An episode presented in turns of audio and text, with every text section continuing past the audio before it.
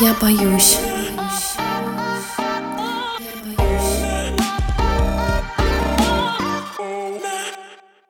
Всем привет!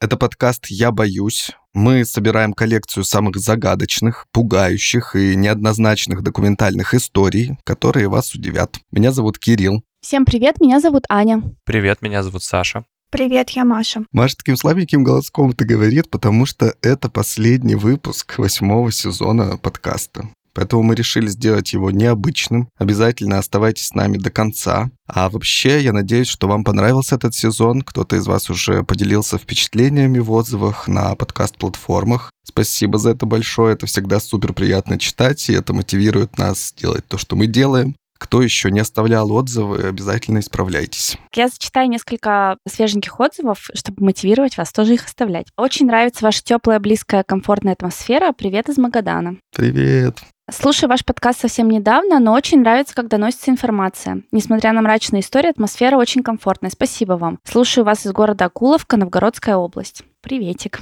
А вот это сейчас будет, э, как знаете, Макалей Калкин или кто-то там был в футболке какого-то актера, потом актер сфоткался в этой футболке, он снова нанес это, это принтом. Ну, короче, да, вот, угу. вот. Сейчас, короче, вот этот же будет эффект. Привет, ребята, история такая. Я сейчас справляюсь с не самым крутым моральным состоянием и в качестве одной из полезных практик фиксирую все хорошие моменты, которые произошли за день. Так вот, сегодня я услышала в новом выпуске свой комментарий. И как и сам новый выпуск, это стало одним из моих хороших моментов. Мораль такова, для ваших слушателей вы делаете даже больше, чем вам кажется.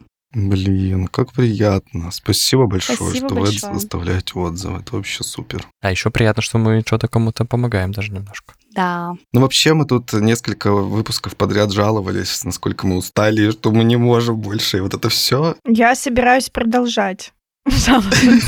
Маша собирается продолжать это говорить, но это последний выпуск, больше вы это не услышите еще некоторое время, потому что все-таки делать подкаст тут в таком еженедельном формате, это действительно непросто. Но мы уходим не только потому, что подустали, но и потому, что летом мы всегда берем каникулы. Те, кто с нами давно об этом знают, дадим себе отдохнуть, вам отдохнуть от нас. Ну а осенью уже Хотя, честно говоря, далеко я так не заглядываю уже теперь. Но надеюсь, что мы с вами услышимся осенью. Спасибо всем, кто с нами был в этом сезоне, всем, кто подключился. Я надеюсь, что вы подписались везде, где слушаете подкасты, не только, потому что еще у нас есть соцсети, где мы каждому выпуску готовим не только анонс, но и всякие разные интересные материалы, которые в формате подкаста невозможно вам презентовать, а там можно, поэтому обязательно подписывайтесь, все ссылки есть в описании. Если вы с нами недавно, то вам точно будет чем заняться, послушайте на каникулах все, что мы записывали, у нас не зря выпущено 8 сезонов. Да, и на самом деле, Кирилл, это же не последний наш выпуск. У нас еще будет выпуск для наших патронок, бустоньерок, патронов и бустоньеров. Бонусный выпуск, который мы готовим к каждому сезону. Прошлосезонный доступен для всех, кто оформляет подписку даже сейчас. И скоро будет еще один настоящий финальный выпуск для самых близких. В описании каждого выпуска есть ссылки на Patreon и Boosty. Посмотрите, какие варианты поддержки. Там есть доступ в наш закрытый телеграм-канал. Если хотите, мы там делимся разными штуками, на которые хватает сил. И мы волнами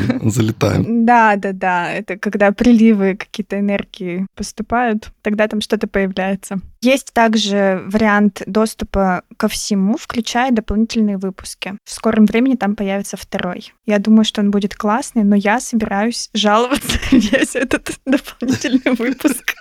Прекрасная возможность для тех, кто тебя любит, Маш, послушать, э, как ты жалуешься на свою жизнь. Для тех, кто не любит, он тоже может послушать, как мне плохо. Понимаете, для всех подходит. Очень широкая аудитория. Идеально вообще. Срочно переходите по ссылке в описании. Да, давайте. Еще раз скажу спасибо всем, кто пишет, как Аня сказала, то, что вы оставляете отзывы, это прекрасно, продолжайте это делать. Это нас очень вдохновляет. И у нас уже даже есть несколько экзотических мест на нашей пока еще не существующей, но скоро появившейся карте. Несколько назову мест. Город Уссурийск. Люди нас слушают в Уссурийске. На Аляске нас слушают. В городе Хостивец, наверное, если я правильно сказал, в Чехии, в Лимассоле на Кипре. Я был в Лимассоле, там классно. Алматы, Я был в Алмате, там классно. Краснокаменск там не был, там тоже наверняка классно. Минск, Магадан уже сказали, еще много-много больших и маленьких городов в разных странах, во всем мире вообще. Короче, все расстояния, которые мы с вами объединяем, это просто супер кайф вообще. Если вы до сих пор еще не сообщили нам по какой-то причине непонятной, откуда вы нас слушаете, прямо сейчас возьмите и напишите нам в любой соцсети или в отзыве на любой из площадок тот город или населенный пункт, или поселок городского типа, или село, из которого нас слушаете, или мегаполис. Скорее всего, в финале сезона мы уже поделимся той самой картой огоньков тех городов, из которых вы нас слушаете. Не забудьте подписаться и написать нам об этом. Будем ждать. Ну а сегодняшний наш выпуск будет достаточно необычным. Мы обсудили и как-то решили, что в этом выпуске не будет одного хоста, не будет двух. Не смогли вы просто, как вы понимаете, спихнуть на кого-то. И решили, что мы все вчетвером сегодня будем искать разные небольшие истории. Все это будет объединяться одной темой. Это тема сложный этический выбор, перед которым встают люди. Поэтому послушаем несколько историй про это, попробуем их немножко обсудить. Ответов, конечно, на всяческие этические дилеммы не обещаем. Надеюсь, что это будет интересно, забавно, а и может быть и даже грустно и страшно. Не знаю, сейчас узнаем, какие истории принесли ребятам. Кирилл, у тебя интересно, забавно, грустно или страшно? У меня интересно. Хорошо. Получается, нам сегодня осталось распределить грустно, забавно, страшно. Ну, Маш, нет, я думаю, что каждый вынесет свою оценку. Может быть, для тебя это будет грустная история. Короче, все, не будем тянуть и сразу начнем. Первый рассказывает историю Маша, самая уставшая. еще и первая. Подожди, Маша, это еще не выпуск для патронов и бустоньеров, где ты жалуешься. Бэби М родилась 27 марта 1986 года. Через несколько дней после ее рождения в дверь молодых родителей постучала женщина. Ее звали Мэри Бет Уайтхед, 29-летняя мать двоих детей и жена мусорщика. Она была во взвинченном состоянии и потребовала, чтобы ей вынесли малышку. Женщина не хотела с ней расставаться и угрожала суицидом, если ей не дадут увидеться с девочкой – Семейная пара Уильям и Элизабет Стерн, не желая рисковать жизнью Мэри Бет, позволила ей повидаться с ребенком и забрать ее на один-два дня. Вместо того, чтобы вернуть девочку Стерном, Мэри Бет и ее муж Ричард похитили Бэби М и отвезли ее во Флориду. Что же тут происходит? Уильям и Элизабет Стерн — это супружеская чета, они проживали в Нью-Джерси. Уильям — биохимик, Элизабет — детский врач. Они очень хотели ребенка, но зачать собственного не могли. Они очень переживали из-за здоровья Элизабет. Она страдала рассеянным склерозом, Тут нужно отметить, что Элизабет больше всего переживала, что ее ребенку передастся эта болезнь, что она передаст генетическую информацию, которая будет отвечать вот за это заболевание. Они начали искать суррогатную мать, которая могла бы предоставить услуги по вынашиванию ребенка. Как я поняла, тогда не было вот этого вида суррогатного материнства, когда берется яйцеклетка от другой женщины, сперматозоид от мужчины, и после оплодотворения эмбрион, короче, вынашивает третья женщина. Был только вариант, когда суррогатная мать вынашивает ребенка от своей яйцеклетки, то есть со своим генетическим материалом. Ну, это традиционное суррогатное материнство, а позднее появилось еще гестационное, когда в матку суррогатной матери помещают оплодотворенную яйцеклетку другой женщины. В общем, это был не тот вариант. Супруги связались с центром репродукции, который устраивал суррогатные беременности. Центр распространял рекламные объявления и искал суррогатных матерей, женщин, готовых выносить ребенка для других людей в обмен на денежное вознаграждение. Я напоминаю, что это 86 год. В марте 1984 года на такое объявление откликнулась Мэри Бет Уайтхед. В феврале 1985-го Уильям Стерн и Мэри Бет Уайтхед подписали контракт. Марибет согласилась на искусственное оплодотворение спермы Уильяма и обязалась выносить, родить ребенка и передать его Уильяму. Она также согласилась отказаться от своих материнских прав, чтобы этого ребенка впоследствии могла усыновить или удочерить Элизабет Стерн. Со своей стороны Уильям согласился выплатить Мэри Бет вознаграждение в размере 10 тысяч долларов и оплатить все медицинские расходы. Помимо этих расходов, Уильям также заплатил посреднику, вот этому вот центру репродукции, 7,5 тысяч долларов. После нескольких искусственных оплодотворений Мэри Бет забеременела и в марте 86 года родила девочку. Она получила свидетельство о рождении с именем Сара Элизабет Уайтхед, но после передачи ребенка в новую семью Стерны ее переименовали в Мелису Элизабет Стерн. То есть второе имя у нее все-таки было Элизабет, как и в первом случае. Стерны подали в суд на женщину и получили судебное предписание, требовавшее, чтобы Уайтхед передала ребенка им. Полиция Флориды нашла Мэри Бет, как она похитила ребенка. Ребенка отдали Стернам, а в вопросе воспитания был вынесен на рассмотрение суда штата Нью-Джерси. Рассматривающий дело судья должен был решить, следует ли обеспечивать исполнение контракта силой. То есть перед судьей возникла такая дилемма. Юридически не было никаких прецедентов, по суррогатному материнству. Поэтому ему нужно было этически решить, как это все должно дальше происходить. И мы с вами тоже сосредоточимся не на юридической части, а на моральной, потому что юридической, собственно, у нас не на что пока опираться. Мы в 86-м году с вами. Классно здесь. Во времена, когда законов не существовало. по крайней мере, касающихся этой части семейного права, не существовало. В Нью-Джерси в то время не было закона, который разрешал бы или запрещал контракты о суррогатном материнстве. Сильнейший аргумент в пользу выполнения контракта — то, что сделка — это сделка. Двое взрослых людей пришли к соглашению и добровольно заключили контракт, суливший выгоды им обоим. То есть Уильям Стерн должен был получить ребенка, имевшего с ним генетическое родство, а Мэри Бет Уайтхед получила бы 10 тысяч долларов за 9 месяцев работы. Я ставлю воздушные кавычки, чтобы меня потом не заканцелили. С какими возражениями столкнулся судья? Первое. Женщина согласилась выносить и родить ребенка и отказаться от него за деньги, будучи не в полной мере информированной. То есть она не могла предвидеть, что будет чувствовать, когда настанет момент расставаться с ребенком. Также мы помним, что это генетически ее ребенок, то есть он зачат сперматозоида, покупатель, наверное, очень плохое слово. Формально так было на тот момент. Да, от сперматозоида Уильяма, но с ее яйцеклеткой. И второе возражение — предосудительность со стороны общества купли-продажи детей или аренды репродуктивной способности женщин даже в том случае, если обе стороны свободно соглашаются с ними. Такая практика превращает детей в товар и эксплуатирует женщин, превращая беременность и вынашивание детей в бизнес, который генерирует доходы. 31 марта 1987 года Верховный суд Нью-Джерси и судья Харви Соркоу официально утвердил договор суррогатного материнства и передал Мелиссу под опеку Стернов. Вот как судья опроверг вот эти вот возражения, которые мы раньше с вами обозначили. Он отстаивал соглашение, ссылаясь на священность контрактов. Сделка есть сделка. У матери, родившей ребенка, нет права нарушать контракт просто потому, что она передумала. Он отверг мысль о том, что согласие Марибет было не вполне добровольным, а потому и не вполне искренним. По мнению судьи, ни одна из сторон не обладает подавляющей силой в переговорах. То есть каждая из сторон получила то, что она хотела, а цена и условия были зафиксированы в контракте. По поводу торговли детьми. Судья счел, что Уильям Стерн биологический отец девочки, и он не покупал ребенка у Мэри Бет, э, так как, э, по сути, нельзя купить то, что и так принадлежит тебе. Тут очень такие формулировки сухие и скупые, я бы сказала, но тем не менее. А поскольку ребенок был зачат от спермы Уильяма, то он не мог его купить в полной мере этого слова. Следовательно, ни о какой продаже ребенка не может быть речи, и 10 тысяч долларов были выплачены Whitehead за услугу, то есть за беременность, а не за продукт услуги, то есть не за ребенка. По поводу эксплуатации женщин. Судья сравнивал оплачиваемую беременность с оплатой, получаемой мужчинами за сдачу спермы. То есть, по мнению судьи, если...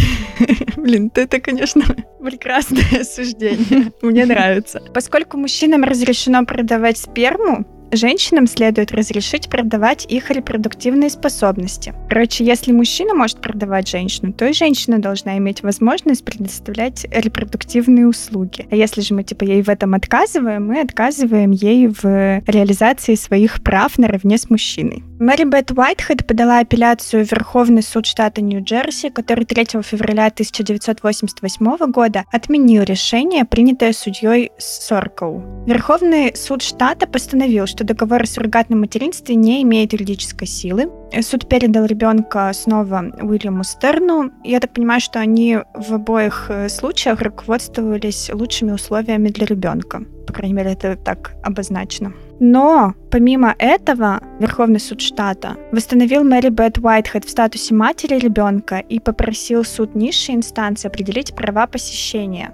Постановили, что Мэри Бет это мать, и она должна была посещать своего ребенка на законных основаниях. Председатель суда Роберт Виллинс отверг контракт о суррогатном материнстве. Он утверждал, что этот контракт не был действительно добровольным и равносилен продаже ребенка. Все вернулось снова. Полностью опровергли все домыслы предыдущего судьи в этой инстанции. Согласно этому постановлению, согласие Мэри Бет на передачу ребенка до его рождения не было вполне информированным. Опять же, мы возвращаемся к тому, что женщина не может знать, каких чувств она испытает э, к ребенку после его рождения, а заключает контракт она в момент зачатия. То есть в момент рождения она, возможно, осознает привязанность младенцу, но она уже скована своими обязательствами по контракту, и ей уже выплачено 10 тысяч долларов. Поэтому нельзя сказать, что она была полностью информирована, и вообще суррогатные матери не могут быть полностью информированы.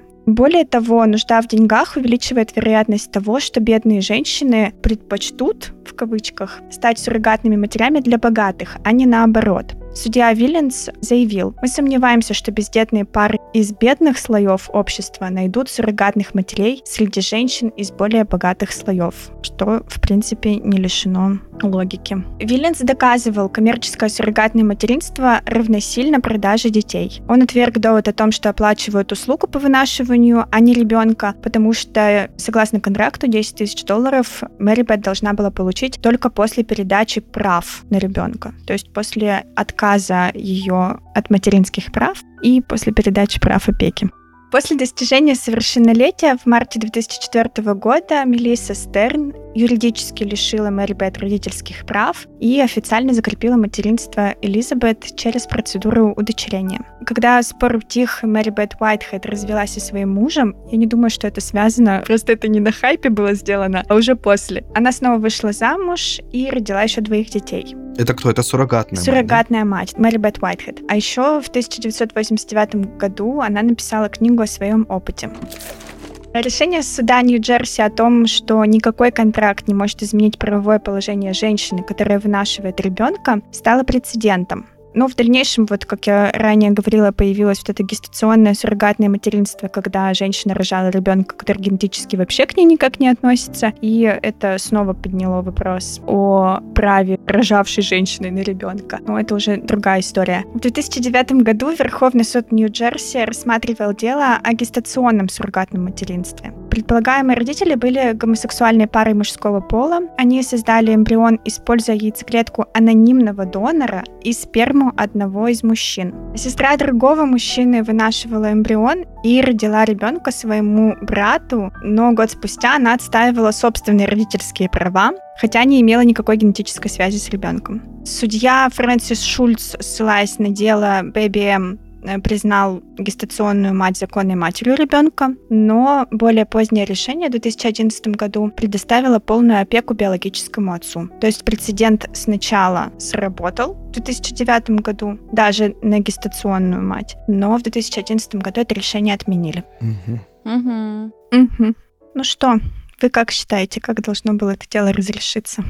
Я думаю, что перед обсуждением нам нужно сказать, что все, что дальше будет сказано. Это все просто рассуждение. Гипотетические рассуждения, да. Не обязательно, что редакция соглашается с мнением авторов. Эти моральные дилеммы, они на то и есть моральные дилеммы, что здесь нет точно никакого правильного решения, и они супер сложные, и они касаются супер каких-то часто очень чувствительных тем жизни и смерти, материнства, семейных ценностей. Я нашел, куда вставить свою историю из Библии. Боже мой. Ужас какой. Я бы сомневался, что ты не найдешь время и место. Идеальное время. Между прочим, есть слушатели, которые даже требуют библейских историй. Ну и что, что это единицы? Я хотел вам рассказать, что если бы это все происходило в древнем Израиле, то вопрос решился бы гораздо проще, потому что там был многомудрый царь Соломон, те, кто знает его историю, он пришел на царство, как написано, Господь выбрал его царем, но вообще-то он наследовал от отца эту должность. И когда он пришел на царство, Господь спросил у него, типа, что ты хочешь? Ты вот такой молодец, приходишь ко мне с молитвой, что ты хочешь? Он просил и молился о том, что дай мне только мудрости, мне вообще ничего не надо. Ни богатств, ничего, только мудрости дай, чтобы я нормально правил. Ой, такой ты молодец. Ты просишь мудрости, а не богатств, ни женщин, ни врагов своих победить. Поэтому я дам тебе все и женщин, и детей, и богатств, и, конечно же, мудрости. Ты будешь самым мудрым из существующих на тот момент царей. Как известно, вообще мудрость Соломона до сих пор почитается и до сих пор всем известно. К Соломону пришла женщина и притащила с собой еще одну женщину. И сказала, я в беде, мой господин. Я и эта подруга моя, мы живем в одном доме. У меня родился сын, а на третий день после того, как я родила, и эта женщина родила сына. Мы живем только вдвоем, и никого нет с нами в нашем доме. Этой ночью сын этой женщины умер, потому что она заспала его. И вот, встав среди ночи, она взяла с моей руки моего мальчика и положила его спать на свое ложе, а своего умершего мальчика положила ко мне. Я утром встала покормить младенца и нашла его мертвым. Тут я и разобралась, что это не мой сын, которого я родила. Тут же, конечно же, другая женщина тоже начала выступать и сказала, нет, это мой сын живой, а твой мертвый. Просто ты, типа, вот так хочешь незаконно моего сына себе присвоить. И вот так они спорили перед Соломоном, пока тому не надоело, и он сказал, ты говоришь, что твой сын живой, а ее мертвый. А она говорит, что твой мертвый, а мой живой. Поэтому, слуги мои, возьмите этого живого мальчика и разрубите его пополам. Одну половинку одной женщине, другую другой. И мертвого возьмите и разрубите его пополам. Половинку одной, половинку другой. И вот уже этого малыша берут, заносят над ним меч, и тогда женщина, которая пришла первой к Соломону, закричала, «Господин мой, пусть я в беде, но отдайте этого мальчика, не умерщвляйте его». Другая же женщина сказала, «Пусть не будет ни мне, ни ей, рубите». И тогда, конечно же, Соломон понял, кто настоящая мать, сказал, отдайте его вот этой женщине, которая ко мне пришла первой, которая не дала убить своего ребенка, а вторую женщину гоните с глаз моих. Вот такое вот мудрое решение. Очень легко определили, кто настоящая мать и кому передать все права на ребенка. Я думаю, Кирилл, даже если вот вторая была настоящая мать, то все равно логичнее передать права на ребенка первой, потому что она просто нормальная, а вторая нет. Я думаю, с ней ребенку в любом случае будет лучше. Сначала, конечно, меня шокировало, что вообще Соломон такое предложил, но потом уже шокирует глупость второй женщины, которая такая, ну все, рубите всех тогда. Ничего, в общем, мне не надо. Она злая очень. Могла бы тоже сказать, отдайте тогда лучше ей. Лучше мне не достанется мой ребенок, но зато он будет жить. И все, Соломон бы встал в тупик. Ну вот именно, Кирилл. Тогда бы и не было этой красивой истории. Соломон, я думаю, разрубил бы этого ребенка. Не было бы вообще проблемы больше. Разрулил. Ужас какой. Это не я, это вообще-то Ветхий Завет, извините. А, ну да. Вообще-то любой адекватный человек сказал бы, только не разрубайте, потому что какая разница, чей это ребенок, блин, разрубить ребенка пополам. Ну ты хочешь за это ответственность какую-то нести? Так это царь занимается такими делами, ты-то здесь при чем? А представь себе вот эта женщина, она и так осознает, что она погубила своего ребенка во сне. Она провернула вот эту операцию и думает, что ей грозит наказание большое. И тут еще и ей вот такое предложение делают. И она просто в отчаянии говорит, да рубите тогда, допустим, ей тоже будет плохо, а не только мне. У нее пострадовая депрессия просто была. Скорее всего. А что значит заспала? Это она задушила его случайно? Ну, легла на него. Ну, видимо, во сне задавила, да. М, Ужасно. Конечно, тогда все было немножко попроще вот в этих этических дилеммах. Ты ставишь людей перед невыносимым вы- выбором, но кто-то его может вынести, кто не искренен.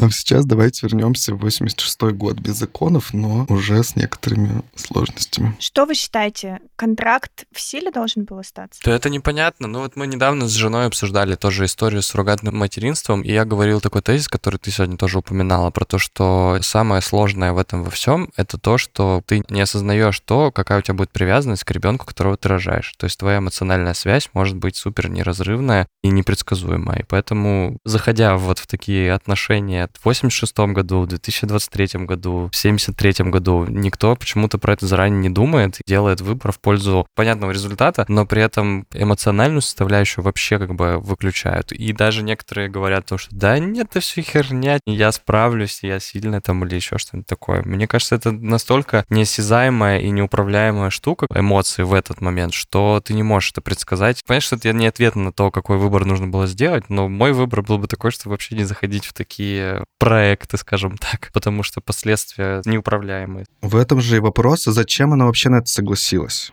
Ты не понимаешь, что ты будешь дальше чувствовать. Так извините меня, тогда и не надо брать деньги с людей, подписывать договоры какие-то, читать мелкий шрифт, как говорится, и вот это все. У людей разные мотивы, у нее, скорее всего, же в деньгах, там Маша сказал, что там с деньгами типа какая-то штука и все такое. Ну, скорее всего, да. Так если у нее мотив в деньгах, то, скорее всего, потом она хотела просто с них требовать больше денег, тем, что я настоящая мать, платите мне всю жизнь. Я не читала ее книгу, так что мы не знаем. Ну, хотя и по книге тоже непонятно будет. Мы не дадим никакого рецепта, мы же сейчас обсуждаем, поэтому я просто делаю свое предположение. Ты думаешь, что она циничная такая вот женщина, хотела чуть побольше денег стрясти? Нет, я думаю, что если ты соглашаешься на такое пойти, то либо у тебя супер благородные какие-то цели, ты видишь, что люди страдают без детей, ты хочешь ребенка им подарить, либо у тебя супер циничные цели. Ну, а никто не может знать, получается. Ну, тогда не подписывай контракт договаривайтесь на берегу, что я не знаю, я посмотрю, как дело пойдет. Если все будет окей, мне он не понравится, я вам его отдам. Ну а кто в таком случае, Кирилл, будет твои медицинские расходы оплачивать вот с таким контрактом? Ты себя представь со стороны вот этой семейной пары. Ну я подумаю, если типа мне понравится ребеночек, то я себе оставлю. Если не понравится, то я вам отдам. Вы идете на этот риск, у вас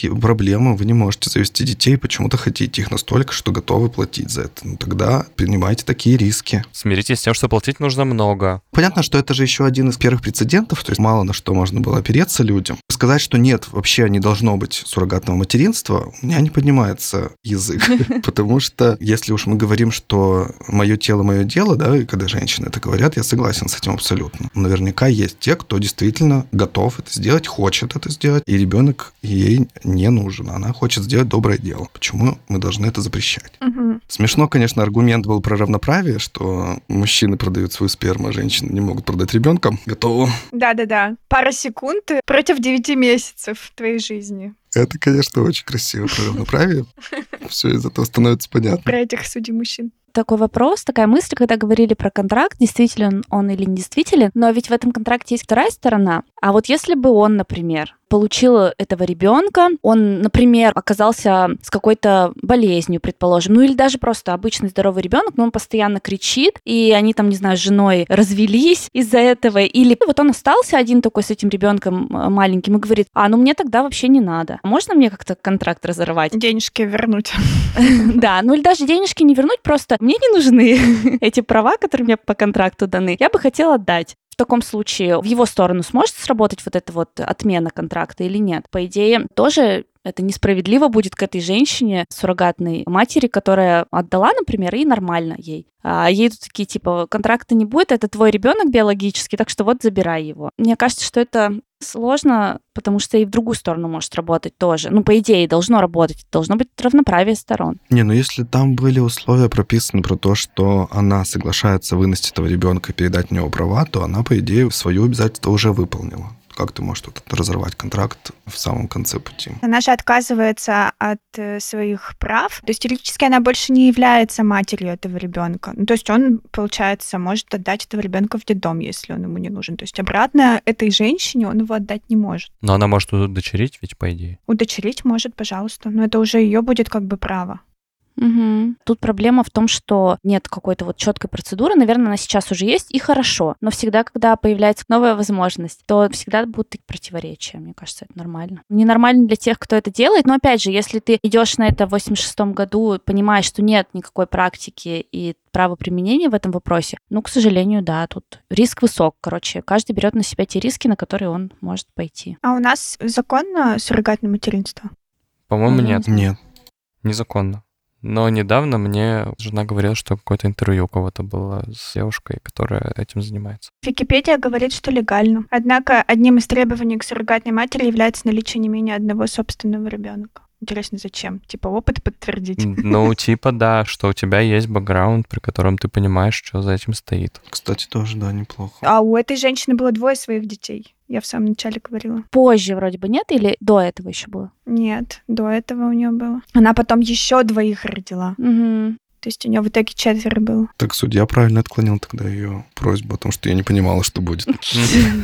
Ну ладно, действительно интересная тема, спорная. Что думаете вы? Напишите обязательно в комментариях к посту об этом выпуске. Обсудим еще, поспорим или почитаем просто ваше мнение, интересно узнать. Мы переходим к следующей истории. Саша. Я, когда начал готовиться, я понял, что все темы, которые меня более-менее интересуют, они супер провокационно сейчас выглядят в текущих реалиях. Это май 2023 года. Если вы слушаете из 2024 или какого-то другого года, вы, наверное, понимаете. Более счастливого. Да, из примеров просто я вот ребятам сегодня скидывал короткий тезис одной из историй. Я подумал, это просто история, да, которая произошла сто лет назад но те смыслы, которые мы сейчас можем в их вложить, или кто-то может вложить эти дополнительные смыслы и найти эти дополнительные смыслы, супер непредсказуемые. Это была первая история. Вторая история, я начал как бы гуглить и наткнулся на... Ну, в смысле, моральный выбор, например, был в э, Чернобыльской АЭС. Вы знаете же, да, эту историю? Но потом я подумал, что, ну, в целом ее же все знают о том, что там происходило и какой там был моральный выбор. А какой там был моральный выбор, я не знаю. Замалчивать катастрофу или продолжать работать. Третья история, которая мне попалась, это про акт Магнитского. История, где чувак раскрыл коррупционные схемы, и потом, если не знаете, почитайте эти последствия, которые за этим за всем повлекло. Короче, я думаю о том, что, ну, блин, это слишком бьет в сердечко современной реальности, и пошел немножко в глубину, и в другую страну, на всякий случай. Историю с другой стороны взял. Я расскажу вам историю Эндрю Карнеги. Не путайте его с однофамильцем Дейлом Карнеги или Карнеги, как угодно. Но моя история не про писателя-мотиватора, она про американского промышленника, филантропа и, оказывается, одного из самых богатейших людей 19-го, начала 20 века в мире. Я не буду углубляться в детали его биографии. Скажу, что у него среднестатистическая на то время биография младших лет. Он родился в Шотландии, в супербедной семье. У них не было там ничего поесть, попить, поэтому он работал руками где только можно. У них появилась возможность переехать из Шотландии в США всей семьей они этой возможностью воспользовались и переехали. Достаточно в юном возрасте, ему там было порядка 13-12 лет, но при этом, понятно, этот переезд и все такое, переезд и эта смена жизни повлияла на то, что ему там необходимо было сразу с первых дней идти искать себе работу. Он э, переключался с ручной работы, постепенно заменяя ее интеллектуальной. В какой-то момент он оказался на заводе, на котором была огромная библиотека, он начал изучать библиотеку книг, но в то время, это начало 20 века, достаточно сложно было иметь открытый доступ к большому количеству какой-то литературы. Там был какой-то завод, на котором была большая библиотека, он ее изучал, постепенно образовываясь и формируя себя как потенциально будущего бизнесмена. Его призывали в армию в юном возрасте, но его интеллектуальный, уже на тот момент сформированный багаж позволил ему думать о том, что от него пользы будет, ну, очень мало на войне, и он в тылу лучше посидит. И вот он заплатил 850 долларов человеку, который вместо него него пошел на фронт, и, насколько я понимаю, это супер распространенная практика была. Он был ярым противником рабства, это просто важный тезис в дальнейшей его биографии. Он был против какого-то принудительного сверх э, труда и прочее, прочее. В итоге по его карьерной лестнице у него оказалась э, возможность работать на сталелитейном заводе. Он на этом сталелитейном заводе достаточно быстро поднялся до какой-то полуруководящей должности, и вот в 1865 году он прям сам отделился от э, той работы, на который работал, основал собственную компанию по строительству металлических мостов, которая называлась Keystone Bridge Works, но не супер важно. Он просто достаточно рано понял, что на смену деревянным мостам, привычным, очень быстро придут прочные конструкции, стал строить мосты металлические. Его компания, там одна из первых вообще в мире, стала строить конструкции из стали. На сталь как бы один из самых крепких материалов. Еще через пять лет, это 1870 год, он построил свой завод сталелитейный, и он не только строил мосты, но и поставлял для этого всякие необходимые материалы. То есть замкнул, короче, бизнес. Еще какое-то время спустя он стал серьезным таким бизнесменом, он выкупил другую компанию, которая называлась Homestead Steel Works и она контролировала вообще-то 25% производства стали и железа в Штатах. В этой компании, в этом заводе произошли события, о которых я бы хотел остановиться. В 1891 году произошла так называемая Хомстедская стачка. В этом году он решил снизить зарплату сотрудникам завода. Это, разумеется, привело к митингам и различным забастовкам, в результате которых рабочие требовали, понятное дело, не снижения, а улучшения условий труда, сокращения рабочего времени, признания их профсоюза как э, организации, к которой нужно прислушиваться. В этот момент он как глава компании, как самый главный человек, столкнулся с таким выбором, что, ну, как бы ему нужно было просто либо признаться в том, что его решение, решение там его подчиненных о том, что зарплату нужно снизить и условия труда нужно сделать другими. Выбор в том, что удовлетворяет требования, в том числе там по профсоюзам, по правам, по там дальнейшим перспективам у тех рабочих, того рабочего класса, который был. Я не знаю, просто для контекста погружения, типа есть там множество там исторических сериалов там и всего такого, в которых можно посмотреть, в каких условиях вот такие простые рабочие там работали и как они выглядели в целом. Mm-hmm. Вот, поэтому для них история про снижение зарплаты это вообще какая-то небылица. Как я уже сказал, что этот завод был достаточно большим, и в этой забастовке участвовало порядка 8 тысяч человек. И вообще она в истории таких крупных, скажем так, восстаний рабочего класса да, в, в США входит там в тройку самых многочисленных по количеству людей и по своему результирующему эффекту. Она длилась порядка 4 или 5 месяцев с июля по ноябрь. В июле в город были введены войска, рабочие при этом боролись с тем, чтобы их права были э, удовлетворены, вплоть до окончания забастовки до 20 ноября. Но при этом результатом этого всего произошло поражение. Забастовка значительную роль в этом сыграло то, что есть в США такая ассоциация, условно наше Министерство труда, которое отказалось поддерживать забастовку, сказало, что типа вы требуете чего-то там сверх того, что вам могут предоставить на вашем рабочем месте. В общем, они отказались поддержать забастовщиков. Более того, были арестованы арестованы лидеры вот этого э, движения, лидеры профсоюзов, которые требовали удовлетворения своих законных прав. И, как я уже сказал, забастовка потерпела поражение, при этом во время всех этих событий сам Карнеги уехал из Штатов в родную Шотландию, и во время забастовки там был в своем роскошном имении, и говорят о том, что он был в курсе всего того, что происходит, но выглядит это так, что он дал указания просто и уехал. Вместо того, чтобы принять требования, которые на забастовке в течение четырех месяцев были выдвинуты, он принял жесткую позицию, он поддержал применение силы для подавления, то есть с его помощью, с его указа были вызваны не отряд специального назначения, но, короче, силы повышенные, которые подавили забастовку забастовку. Соответственно, произошли столкновения между рабочими, охраной и вот этими вот э, блюстителями закона.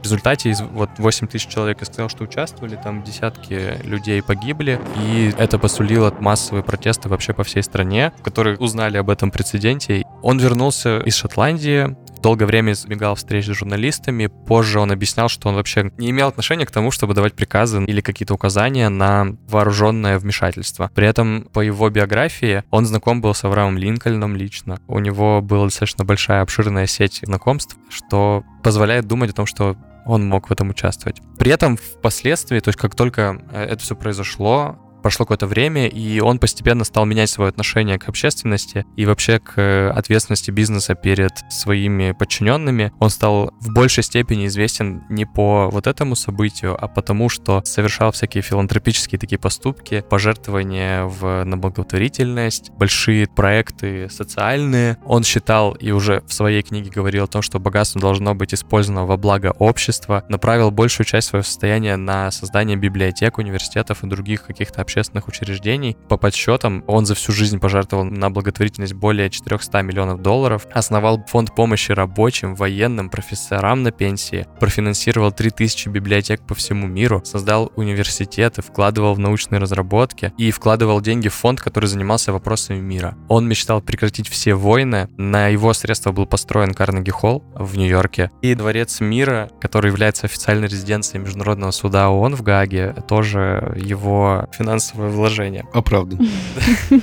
Мое суждение было о том, что события, которые у него произошли, да, с э, его решением о том, что нужно там изменить политику предоставления рабочих мест, зарплат, ухудшения условий труда обычных рабочих, посмотрев на последствия, позволило ему изменить вообще как бы резко свою траекторию жизни, траекторию своих суждений и направило это все в более позитивный с точки зрения мира лад. Это одна точка зрения, другая точка зрения, которая у меня возникла, что типа, блин, чувак, типа ты про немножко как бы ошибся и сейчас пытаешься свое имя и свою репутацию обелить вот этими вот поступками, которые я уже перечислил, про фонды, про, про, про все, про все, про все. То есть в результате твоей деятельности погибли люди, очень много людей, я думаю, ну, помимо погибших пострадали в этих забастовках и все такое. И вот твои поступки после, они, конечно же, о многом говорят, но говорят ли они настолько, насколько, типа, люди там пострадали, вопрос. А этическая дилемма-то в смысле твоя этическая дилемма, считать его хорошим или плохим? Вообще моральная была такая, что он выбрал безопасность себя и своего бизнеса в угоду условий труда, в которых люди живут. То есть он типа просто сказал, давайте сделаем так. Да, денежки или люди. Вот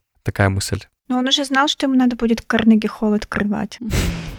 Нужны были денежки. Путешественник во времени, то что?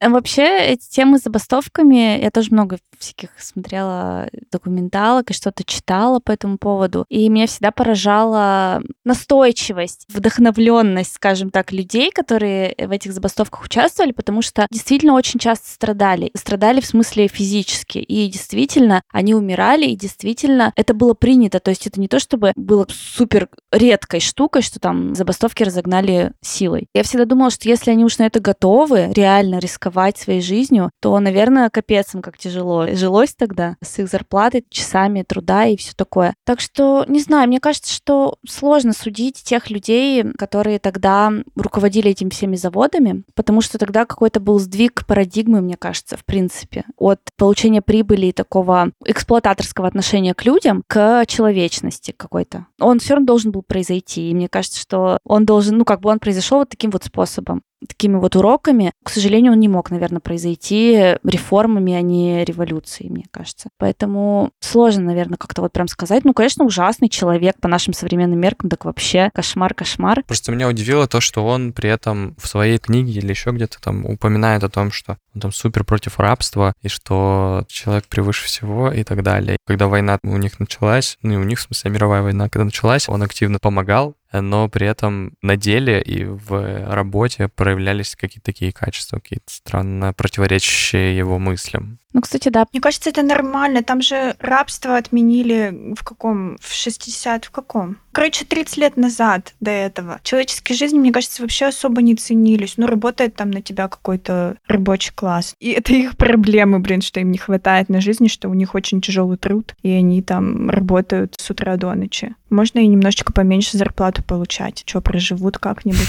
Это сейчас, да, кажется, это очень странно. Ну, хотя даже сейчас, мне кажется, много людей с таким же мировоззрением есть. Ну да. Не то, что все такие сейчас, да, человеческая жизнь — это самая высшая ценность. Ну, не для всех. Да я вас умоляю. Любая история с любого завода, какой вы не возьмете на территории нашей страны, будет звучать для вас примерно так же, как эта история. Потому что точно так же платится мизерная зарплата за очень тяжелую физическую работу. За многие годы люди выходят там куда-нибудь потом на пенсию, получают 3 копейки или получают в течение жизни там какие-то поразительные суммы. У меня просто мама тоже работала на заводе, она была инженером, не, не просто рабочим. И то, когда я слышал, сколько, какие у них зарплаты, за что их там штрафуют, и как их вообще всячески урезают, как у них профсоюз вместо того, чтобы защищать их права, наоборот, их заставляют молчать молчать, ну, извините. Конечно же, это вообще ужас какой-то. Да, это не только с заводами работает. Поэтому сложно сказать, что что-то прям сильно поменялось. Поменялось, конечно, общее отношение к тому, норма это или не норма. Это да. Да, осуждение появилось, но толку-то. Угу. Мы недавно с Аней рассуждали про бирюзовые компании, да, помнишь, Ань? Угу. Что они такие тоже бирюзовые-бирюзовые, а поэксплуатировать это людей на переработочки, на всякие тоже гораздо. Ну, объясните, что это значит. Не все, мне кажется, это понимают. И это такая теория, когда есть разные компании, начиная, по-моему, с красной, голубые, коричневые, еще какие-то компания развивается по спирали. На самом верху спирали бирюзовые компании, в которых максимально горизонтальные связи. Суперосознанность. Демократичность. Да, и сами компании осознают свою миссию как вклад в мир, а не просто там зарабатывание денег. Также относятся к своим сотрудникам в корпоративный рай, короче. И да, действительно, мы знаем типа несколько примеров таких бирюзовых компаний, про которые изначально все там говорили. А сейчас эти компании стали огромными гигантами и точно так же себя ведут. Угнетательские. Да. Да, ну наверху-то все бирюзово-бирюзово, а внизу Да, Да, да, да, да. Разные цвета радуги присутствуют. Такие потрендели на корпоративный мир. Угнетатели. Гнетатели проклятые. Бросили бумажки вверх, потом подняли, это мне еще пригодится. Да, сейчас бы про нас сказали, что мы эти соевые... Соевые бобы. Ну, я не могу это отрицать, конечно. Мы соевые в сравнении с теми, кто выходил биться и забастовки устраивать. Это было, конечно, мощно. Следующая история моя. Я подумал, что не пойду во всякие исторические вот эти вот аналогии, хотел поискать что-нибудь современное. Поэтому я, конечно же, пошел на Reddit читать, что люди рассказывают о своих сложных каких-то выборах жизненных. И вот эта история оттуда. Там парень рассказывает о том, как он работал в университетском исследовательском центре. Я работал в области исследований животных. Работая в этой сфере в течение длительного времени, невозможно не столкнуться с этическими дилеммами. Я старался относиться к животным с добротой и состраданием, насколько это было возможно, и мои коллеги делали то же самое. Но в этой сфере вы сталкиваетесь с вещами, которые заставляют задуматься, стоит ли страдания животных тех данных, которые мы получаем. Мне предложили более высокооплачиваемую должность в суперпрестижном университете, и я ее принял. В рамках эксперимента, который там проводился, животное подвергали химическому воздействию на 4 дня. В оригинале там было написано «химически вырубали», но я не очень понял, что это значит. Я не буду вдаваться в подробности, но скажу, что это было нелегко наблюдать. Исследование имело большое клиническое значение, и я преодолевал себя, чтобы его продолжать. В какой-то момент я оказался в ситуации, когда должен был присматривать за животным во время вечерней смены, причем я был один. Дыхательная система животного начала отключаться, мы контролировали выдыхаемый углекислый газ и сердечный ритм, и я не знал, что с этим делать. После больших доз анестетика, которые мы вводили, чтобы животное не испытывало дискомфорта, передозировки были не редкостью, и первый симптом была как раз дыхательная недостаточность. Я позвонил другому, более опытному исследователю, и он дал мне минимальные инструкции, сказав, что будет в лаборатории через два часа. При этом показатели дыхания у животного продолжали падать и приближались к летальным. Я понял, что зверек наверняка умрет и понятия не имел, что делать. Я сделал все, что мог, и от бессилия забился в угол и зарыдал, пока оборудование глушило меня сигналами об отсутствии жизненно важных показателей. Но то, что произошло затем, было для меня неожиданностью. Пришел старший исследователь и сказал, что теперь ему придется придумывать объяснение, почему мы не исследовали принятым протоколом для таких ситуаций. Он начал подкручивать жизненные показатели, чтобы было проще объяснить смерть животного. Я не знал, какой был правильный протокол, Оказалось, что есть номер ветеринарной клиники на кампусе, по которому нужно позвонить, и они должны помочь реанимировать животное. Но я не имел ни малейшего представления об этом на тот момент. Следующие несколько дней на работе я провел за звонками в клинику, пытаясь выяснить, какому протоколу я должен был следовать в той ситуации и пытаясь получить соответствующее обучение. И тогда я узнал, что мой начальник, профессор, который меня нанял, даже не включил меня в официальный список людей, которые могут работать с животными. Это означало, что я не мог даже пройти обучение, которое обязательно нужно проходить, прежде чем меня можно было бы оставить одного с э, наркотизированным животным, не говоря уже о том, чтобы работать там на 12-часовой смене. Это был большой косяк, и мой начальник мог потерять очень большой федеральный грант из-за этого. Я попытался принять какие-то меры, чтобы это исправить, но узнал, что профессор уже уволил меня по эффективной причине. Я понимаю, что в этой истории много этических дилемм, но самый большой вопрос, на который я все еще себе не ответил, должен ли я сообщить о своем бывшем начальнике в соответствующую организацию по защите животных. Если я это сделаю, его лаборатория может быть закрыта. Его могут отправить на пенсию, он старый дядька, и прервется длительное важное исследование. Но зато такие вещи были бы предотвращены, по крайней мере, на какое-то время. Человек стоит перед вот таким для себя выбором, перед сложной этической ситуацией, в которую он сам попал. Я еще приведу несколько комментариев, которые там были. Его спросили, а в чем ценность исследования, если все равно подтасовываются данные? Типа он пришел и начал там что-то подбивать какие-то данные, чтобы себя обелить. Но он ответил, что лаборатория действительно не работала должным образом, но сами данные, насколько я мог судить, были важными и верными. Отчет о жизненно важных показателях, которые подкручивались, не был целью эксперимента. Это были записи, которые ветеринарный отдел потом просматривал, чтобы убедиться, что нет жестокого обращения с животными. Мне еще понравился вопрос, а что это были за животные? Я не думаю, что ваша эмоциональная реакция была бы на крысу. Кот, шимпанзе, обезьяны его спрашивают. И он пишет, что моя предыдущая работа была связана с обезьянами, причем мы работали с одними и теми же животными много лет, но инцидент, о котором вот он здесь рассказывает, произошел с кошками. Это были кошки. Ну, конечно, блин, Кирилл, спасибо. Зачем ты это рассказал? Что у меня была еще больше эмоциональная привязанность. Сказал бы, что крысы были.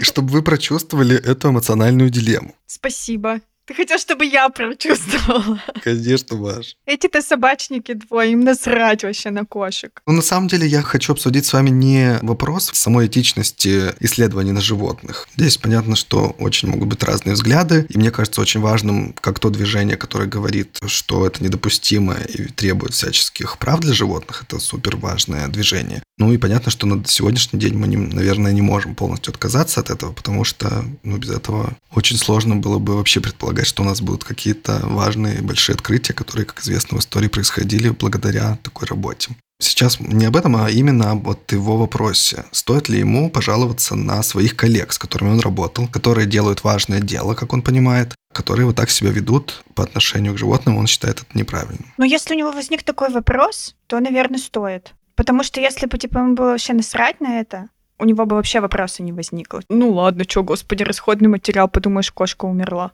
Если он все еще об этом думает, после увольнения, то, наверное, это для него важно. Но он здесь описывает и важность того, что вот они делают важные исследования. И сам этот человек, с которым он работал, пожилой человек, его уволят, он не сможет больше продолжать свою работу. Блин, ну косячить не надо было, извините, пожалуйста. Вот в отношении пожилого человека я вообще не поняла прикола. Ну, в смысле, ну, что, что он пожилой? Нет, ну вернись в какую-нибудь корпоративную историю. Вот, допустим, э, делается большая работа, какой-то важный проект, над которым все работают. Ты понимаешь, что что-то тут какие-то нечистые делишки творятся. Угу. Понятно, что живот животные здесь очень хорошо акцентируют этот момент, потому что эмоционально вызывают. И на эмоции бьют, да. Да, да. Но если вот мы просто берем вот эту просто корпоративную культуру, грубо говоря, и мне кажется, это тоже довольно частая история, когда люди готовы закрыть на что-то глаза, потому что это свои, это все-таки коллеги, я их уважаю, или там потому что это важная там работа для чего-нибудь. Я считаю, что незаменимых людей не бывает. Да, возможно, он думает, что вот этот вот пожилой человек, он светило вообще науки, и только он знает, как правильно, но нет, вместо него придет другой человек, который возьмет это исследование под контроль. Не факт, что он будет лучше, но это уже от него не зависит. Он сделает как бы все, что от него зависит. Я бы рассказала, угу. если бы я была на его месте. Запишу твой комментарий на Reddit. Обязательно. In English, please. Я точно так же, как ты думаю, про незаменимых людей, про то, что честность выше здесь. Ну и вообще, вот ты просто, Кирилл, привел корпоративную жизнь. В нормальной, как мне кажется, корпоративной жизни как раз-таки правильным и верным будет признавать косяки какие-то и признаваться, и обсуждать их, и хавать последствия тех косяков, которые вы наделали. Потому что умалчивание здесь, оно скорее будет комом, потом вернется еще больше. Я абсолютно с тобой согласен. Я тоже считаю, что должно быть все прозрачно, и надо обо всем всегда сообщать открыто. Но, с другой стороны, мы же не знаем, что на другой чаше весов. Может быть, там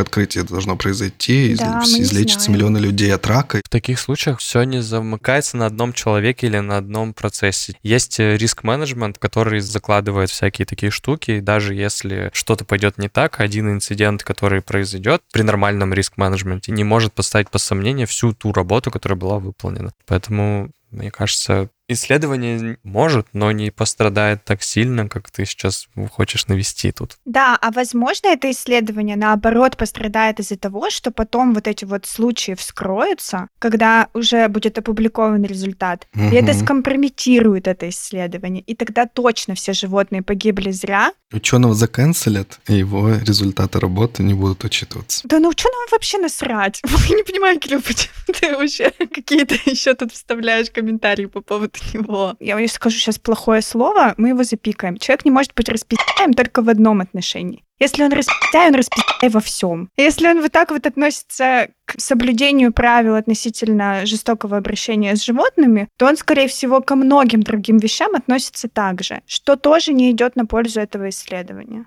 Ну и там же вообще не только в итоге отношение к животному, а вообще, в принципе, нарушение порядка да. найма, да, и работы сотрудников. Это вообще уже отдельная история. Я об этом и говорю. Это вот просто во всем вот такое вот халатное отношение. Этот человек не должен был изначально руководить этим исследованием. А возможно, у него вообще устаревшие взгляды по поводу ценности жизни, в том числе жизни животных. Так что все, до свидания. Маш, вот видишь, вот такая радикальность, она к чему приводит? К тому, что человек, который понимает, что он накосячил, понимает, что если он это признает... Его растерзают. Я бы растерзала, да. Но мне кажется, таких, как я, меньшинство. Большинство людей все-таки индифферентны к таким людям? Да, конечно. Я думаю, что как раз-таки те, кто работает с животными, я думаю, они получают много сейчас таких вот громких довольно-таки высказываний против того, чтобы мучили животных. Поэтому как бы вот эти страхи внутренние тоже можно себе представить. То есть если бы это была какая-то внутренняя разборка да, внутри лаборатории, предположим, то да. А если это какое-то публичное разоблачение, то это все катастрофа для человека, как минимум. Ну, для этого точно мы не знаем масштаб исследования, и есть вероятность, что если человек пожалуется, то это будет какая-то внутренняя разборка. Это не вынесется, ну, навряд ли это на Reddit потом этот чувак напишет, а прикиньте, вот это вот, это тот самый чувак, про которого я писал. Ну, ну да, да, да. Но в любом случае это прочитает только Кирилл.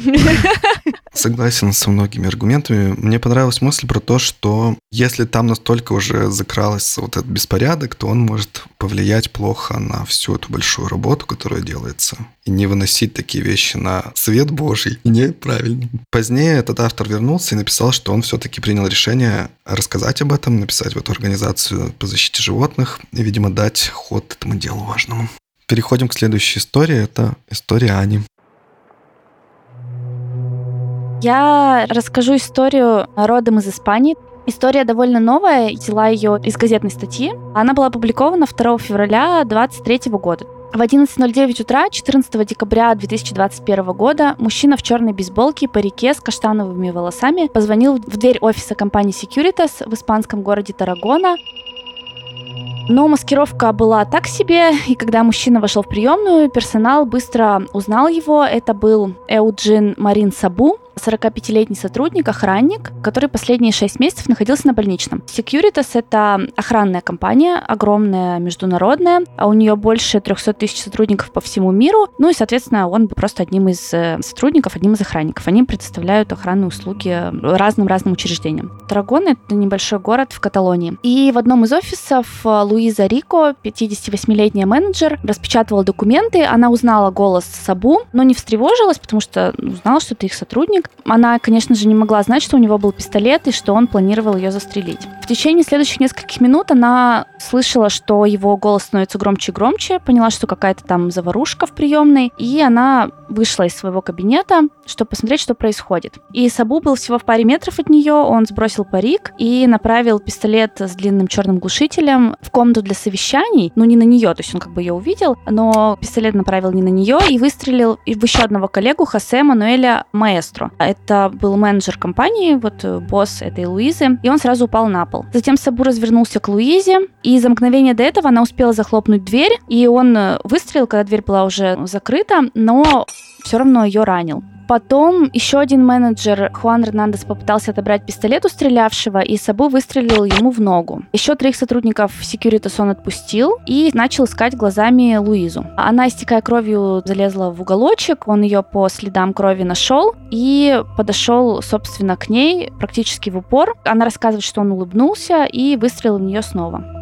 Пуля попала ей в верхнюю часть ноги, пробив мочевой пузырь и бедро. Это было так больно, что я на самом деле хотела умереть, вспоминала она. Он на этом закончил, упаковал свои пистолеты в дорожную сумку и ушел. Часы показывали 11.15 утра, то есть все это произошло всего за 6 минут. Конечно же, стрельба в провинциальном средиземноморском городке — это что-то очень-очень-очень нетипичное, тем более, что в Испании очень строгие законы по хранению оружия, и, соответственно, через несколько минут после того, как Сабу покинул офис. Площадь рядом с этим офисом уже была полна сиренами галок, примчались машины скорой помощи, полиция. Сразу же среди местных жителей в чатике распространилась его фотография э, с надписью «разыскивается», то есть они там очень быстро поняли, кто это, ну, потому что все те, кого он ранил, понимали, кто это, и они не были убиты, то есть они могли сразу же тут же дать показания. Через час где-то, через полтора, в почту одной из сотрудниц, Кармен Банилы, которая тоже была во время его нападения в офисе, пришло электронное письмо. Там было три с половиной тысячи слов, и тема была «Счастливых праздников, вы вороватые расистские ублюдки». И оно также было отправлено боссом Securitas по всей Испании и другим его коллегам. В чем суть вообще его истории? Он жил в Румынии, был сыном офицера полиции, был воспитан в духе уважения к порядку, правил, норм, морали, честности и безупречно себя вел. Он избегал алкоголя, сигарет и даже кофе.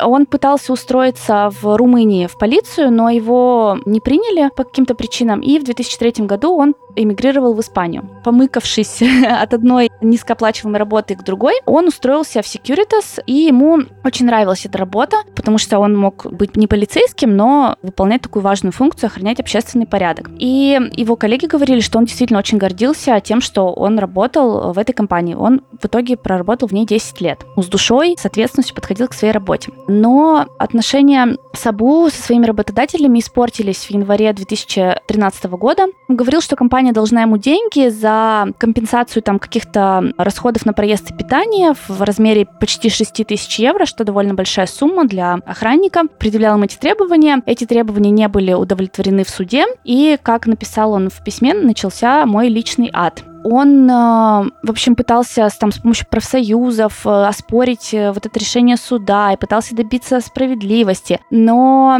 ничего все равно у него не получалось. Securitas в итоге вынесла ему два выговора, якобы из-за заносчивого какого-то грубого отношения к клиентам. Тоже непонятно, сколько это было правда. Для его коллег в офисе некогда такой приятный и милый коллега превратился в настоящий кошмар, потому что он постоянно требовал Э, решение этих вопросов, но в этом офисе в Тарагоне такие вопросы решать не могли, они могли там, не знаю, рабочее время распределять, отгулы давать, но не решать денежные вопросы. Он продолжал жаловаться в штаб-квартиру компании в Барселоне. По словам Луизы, местные менеджеры неоднократно говорили Securitas, что они больше не могут работать с Сабу, но компания не увольняла его.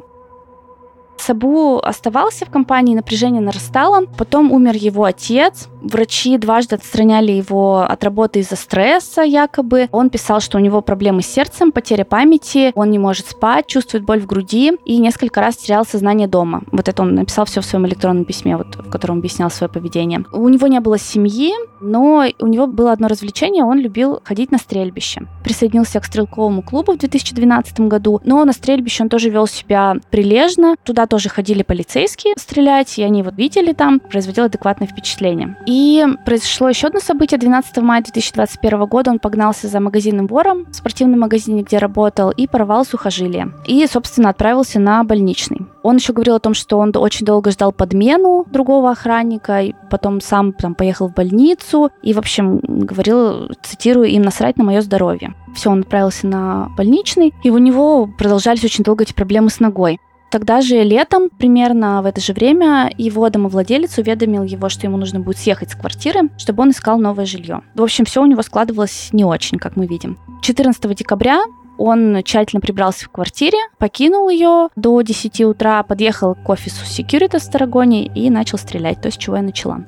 После стрельбы полиция предполагает, что он э, поехал в торговый центр, закончил свое письмо, отправил его. Он в этом письме сказал, что уроки, выученные кровью, запоминаются лучше всего. Securitas запомнит меня навсегда. Потом он проезжал через еще один городок там недалеко, и трое полицейских его остановили на кольцевой развязке. Полицейские сказали ему отдать пистолет, он выстрелил в руку одному из полицейских и проехал еще метров 200 по проселочной дороге и остановился там рядом с одной фермой за сараем. Он спрятался в кустах, его быстро окружили полицейские, снайперы по всем крышам там соседних фермерских домов расположились. Он полностью был окружен, ему некуда было бежать. Дальше непонятно, что происходило на самом деле, потому что показания разнятся. Якобы полиция позвонила ему по телефону, он не ответил, и полиция это приняла как ответ «я с вами переговоры вести не буду», и начала операцию захвата. Мегафон они не использовали, поскольку они боялись, что он поймет, где они находятся по звуку и начнет стрельбу. Но сам Сабу потом сказал, что он к тому времени уже у него не было боеприпасов, и он просто лежал и в этих кустах слушал э, щебетание птиц и ждал, что произойдет дальше. А полиция говорит, что как только он их увидел, когда они уже подходили к нему, он открыл огонь. Ну, в общем, тут э, непонятно, что в итоге правда.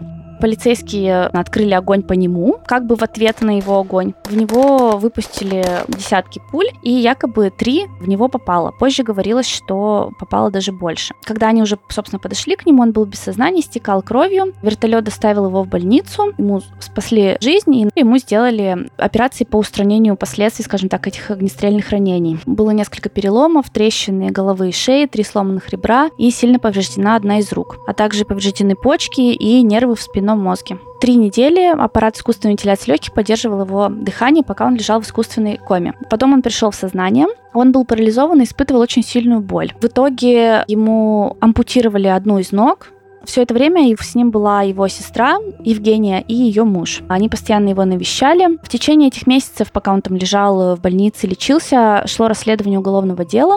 Там была назначена такая, я не знаю, как это правильно сказать по-русски, магистрат по-английски. Это такой человек, можно перевести как судья, мировой судья, но это не судья, это вот такой вот очень авторитетный человек, который следит за ходом всего расследования. И вот в Испании такие вот люди, они готовят обвинения, готовят дело к судебному разбирательству, следят за тем, чтобы все было по закону там и так далее. Ну, такой супервизор, больше над защитой, над обвинением, следит за тем, чтобы все было правильно. На слушаниях, которые проходили, пока Сабу лежал в больнице, юристы Securitas защищались э, от тех обвинений, что вроде бы вот вы как довели сотрудника, что он пришел стрелять. Журналист, который писал статью, он отправил потом в Securitas список вопросов, который собрал претензии в Сабу и его коллег, и в ответ получил такое заявление, что у нас все хорошо, мы всех своих коллег ценим, никогда такого не было и вообще. Евгения, сестра, она тоже наняла юристов, адвокатов, чтобы защищать своего брата. Конечно, виновности Сабу не было никаких сомнений. Были записи камер наблюдения, свидетели там и так далее. Адвокаты настаивали на том, что версия полиции о событиях на ферме не сходится, ну вот я вот уже сказала про это, и что они превысили как бы свои полномочия и нанесли вред здоровью подзащитного, который могли бы не наносить продолжались вот эти все судебные разбирательства, а Сабу все продолжал находиться в больнице. Но ему продолжало быть очень плохо физически. В начале июня у сестре сообщили, что он находится в коме и близок к смерти. Две недели спустя он пришел в сознание, но через два дня осложнения начались снова. В общем, ему было очень плохо, больно. Ему тяжело было просто делать какие-то даже минимальные двигательные активности частичный паралич, очень много швов, он не мог двигать э, левой рукой, у него было несколько штифтов в теле. Он говорил, что он не может мириться с этой болью. Нужно сказать, что недавно, близко к этому времени, в Испании был принят закон об эвтаназии. Но, по сути, к тому времени вообще еще очень мало применялся. Было очень много каких-то еще сомнений и вопросов к этому закону, но тем не менее он действовал но никто не предполагал, что одно из самых первых громких э, событий, связанных с этим законом, будет касаться заключенного. Собственно, Сабу обратился с просьбой об эвтаназии, и ему врачи ее утвердили.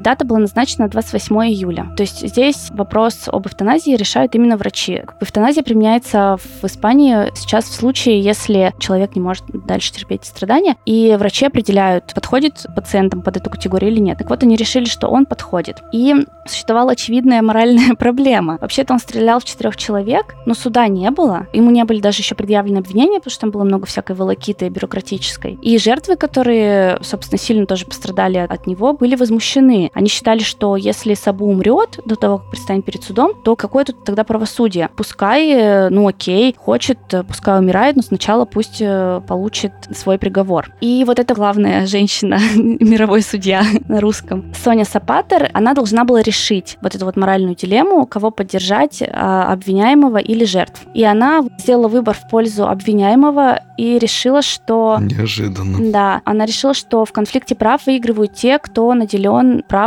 эвтаназии человеческое достоинство, которого касается закона об эвтаназии, это право выше, чем право справедливое правосудие. То есть в градации прав право на человеческое достоинство выше. Подавались апелляции, были какие-то движения, но в итоге было принято окончательное решение, что желание его будет исполнено. В августе это и произошло. Изначально было назначено 27 июля, но в итоге случилось в августе. Вообще, Сабу как будто бы не очень раскаивался в том, что он сделал. В всяком случае, публично он об этом ни разу не сказал. Но он настаивал на том, что перестрелка у фермы была не так представлена полицией, как было все на самом деле. Сказал потом своему зятю в разговоре, что больше всего сожалеет о том, что стрелял там в одного из коллег, про конкретного коллегу он сказал, и плакал только один раз, когда родственники спросили о смерти, а он заплакал, сказал, какое будущее у меня есть, я не могу описать эту боль. В остальном он был на удивление оптимистичен, настаивая на том, что смерть была долгожданным освобождением. И в конце он сказал, что он хороший человек,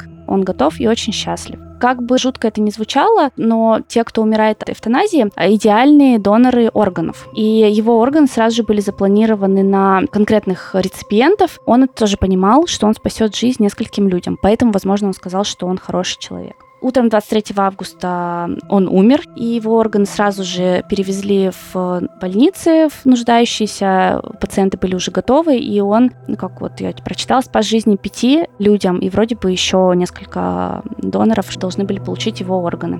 Его сестра и муж сестры забрали его прах. Они говорили о том, что они не обеляют его репутацию, но они видели его страдания и говорят, что он не всегда был таким плохим человеком. Хотят, чтобы все знали, что с ним случилось что-то, и это привело к таким последствиям. Расскажу еще немного про его жертв. Луиза Рико, про которую я вначале говорила, она к моменту его эвтаназии до сих пор не могла оправиться от травм. У нее было несколько тоже операций, и предстояло ей еще долгое-долгое восстановление. Ее босс Хосе Мануэль Маэстро перенес инсульт, и у него были серьезные проблемы с сердцем и почками. Две другие жертвы, у них не было таких серьезных ранений. Ну и у Луизы, конечно, был посттравматический шок, она стала очень нервной, тревожной и боялась вообще всего, что криков, близкого контакта с людьми и так далее. И она сказала, что день, когда умер Сабу, был одним из ужасных дней в ее жизни. Мы всегда знаем, что когда закон нарушается, наступает реакция и наказание. Все, чего мы хотели, это справедливости, и чтобы его признали виновным. Ты пытаешься все делать правильно в жизни, а потом кто-то вдруг решает разрушить твою жизнь. Он перестал страдать, но мы все еще страдаем. Такое чувство, что он отделался полной свободой, сказала одна из его жертв. Вот такая вот история. Я не думаю, что нам стоит обсуждать про эвтаназию что-то, потому что это такая тяжелая и сложная тоже тема. Как мы сегодня самые такие острые темы. Видите, как вы хорошо обогнули? Да, да, да. Это все мы закладываем основания для следующих сезонов, надеюсь. Обсудим правосудие или что? Вообще вот моральный выбор какой? прекратить страдания человека, либо дать людям, жертвам право на правосудие, ну а потом уже дальше что-то там решать. А можно я что-то упустил, спрошу, а от чего у него были там невыносимые боли? При задержании на ферме его э, ранили серьезно. Задели важные органы, и он сильно очень страдал. Он не выходил вообще из больницы. Ну, то есть вот сколько все это время он был угу. постоянно в больнице.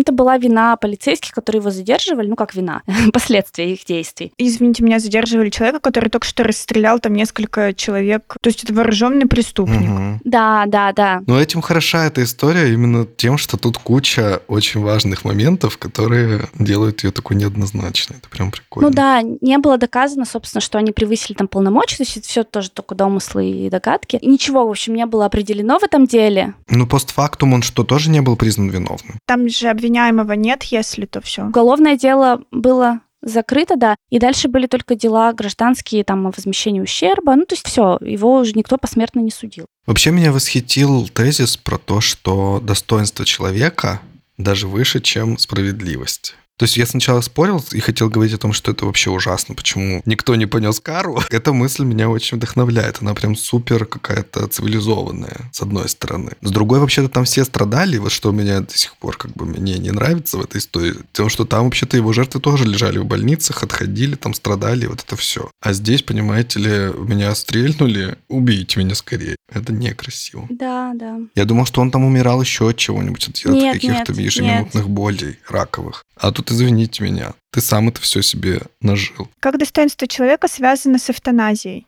Право на эвтаназию относится к категории прав, связанных с защитой достоинства личности. Ну, то есть это категория прав. Он не лежит в бесконечных муках, не уходит вот в такой прямо ужасных условиях. Ну да, это просто так называется тип. Угу. То есть там все права разделены как-то. Там есть имущественные права, есть там, не знаю, семейное угу. право, еще какое-то. Угу. Вот, а есть вот, вот такая категория. Ну, Маш, ты за кого? Да, блин, я не знаю, мне вообще было очень сложно сочувствовать этому человеку. Пришел, блин, всех расстрелял. Угу. Людей, с которыми работал 10 лет, я вообще не понимаю такого. Мне очень сложно понять, как бы там его корпоративная система не мучила. Это очень странно. В смысле, это странно вообще как-то объяснять. Да, то есть как бы тут безусловный вопрос, что бы там ни было, но убивать других людей, стрелять в них, это недопустимо. Угу.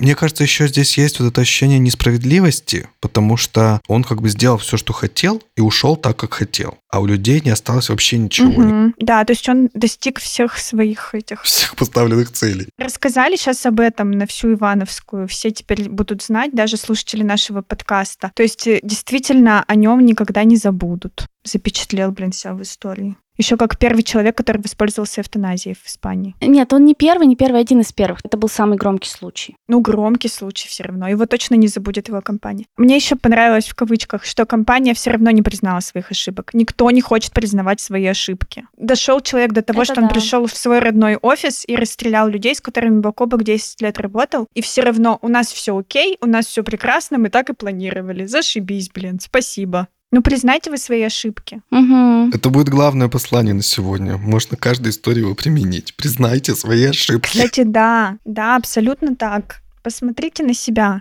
и признайте все свои ошибки. На этом мы закончим наш сезон. Признаем тоже какую-нибудь ошибку.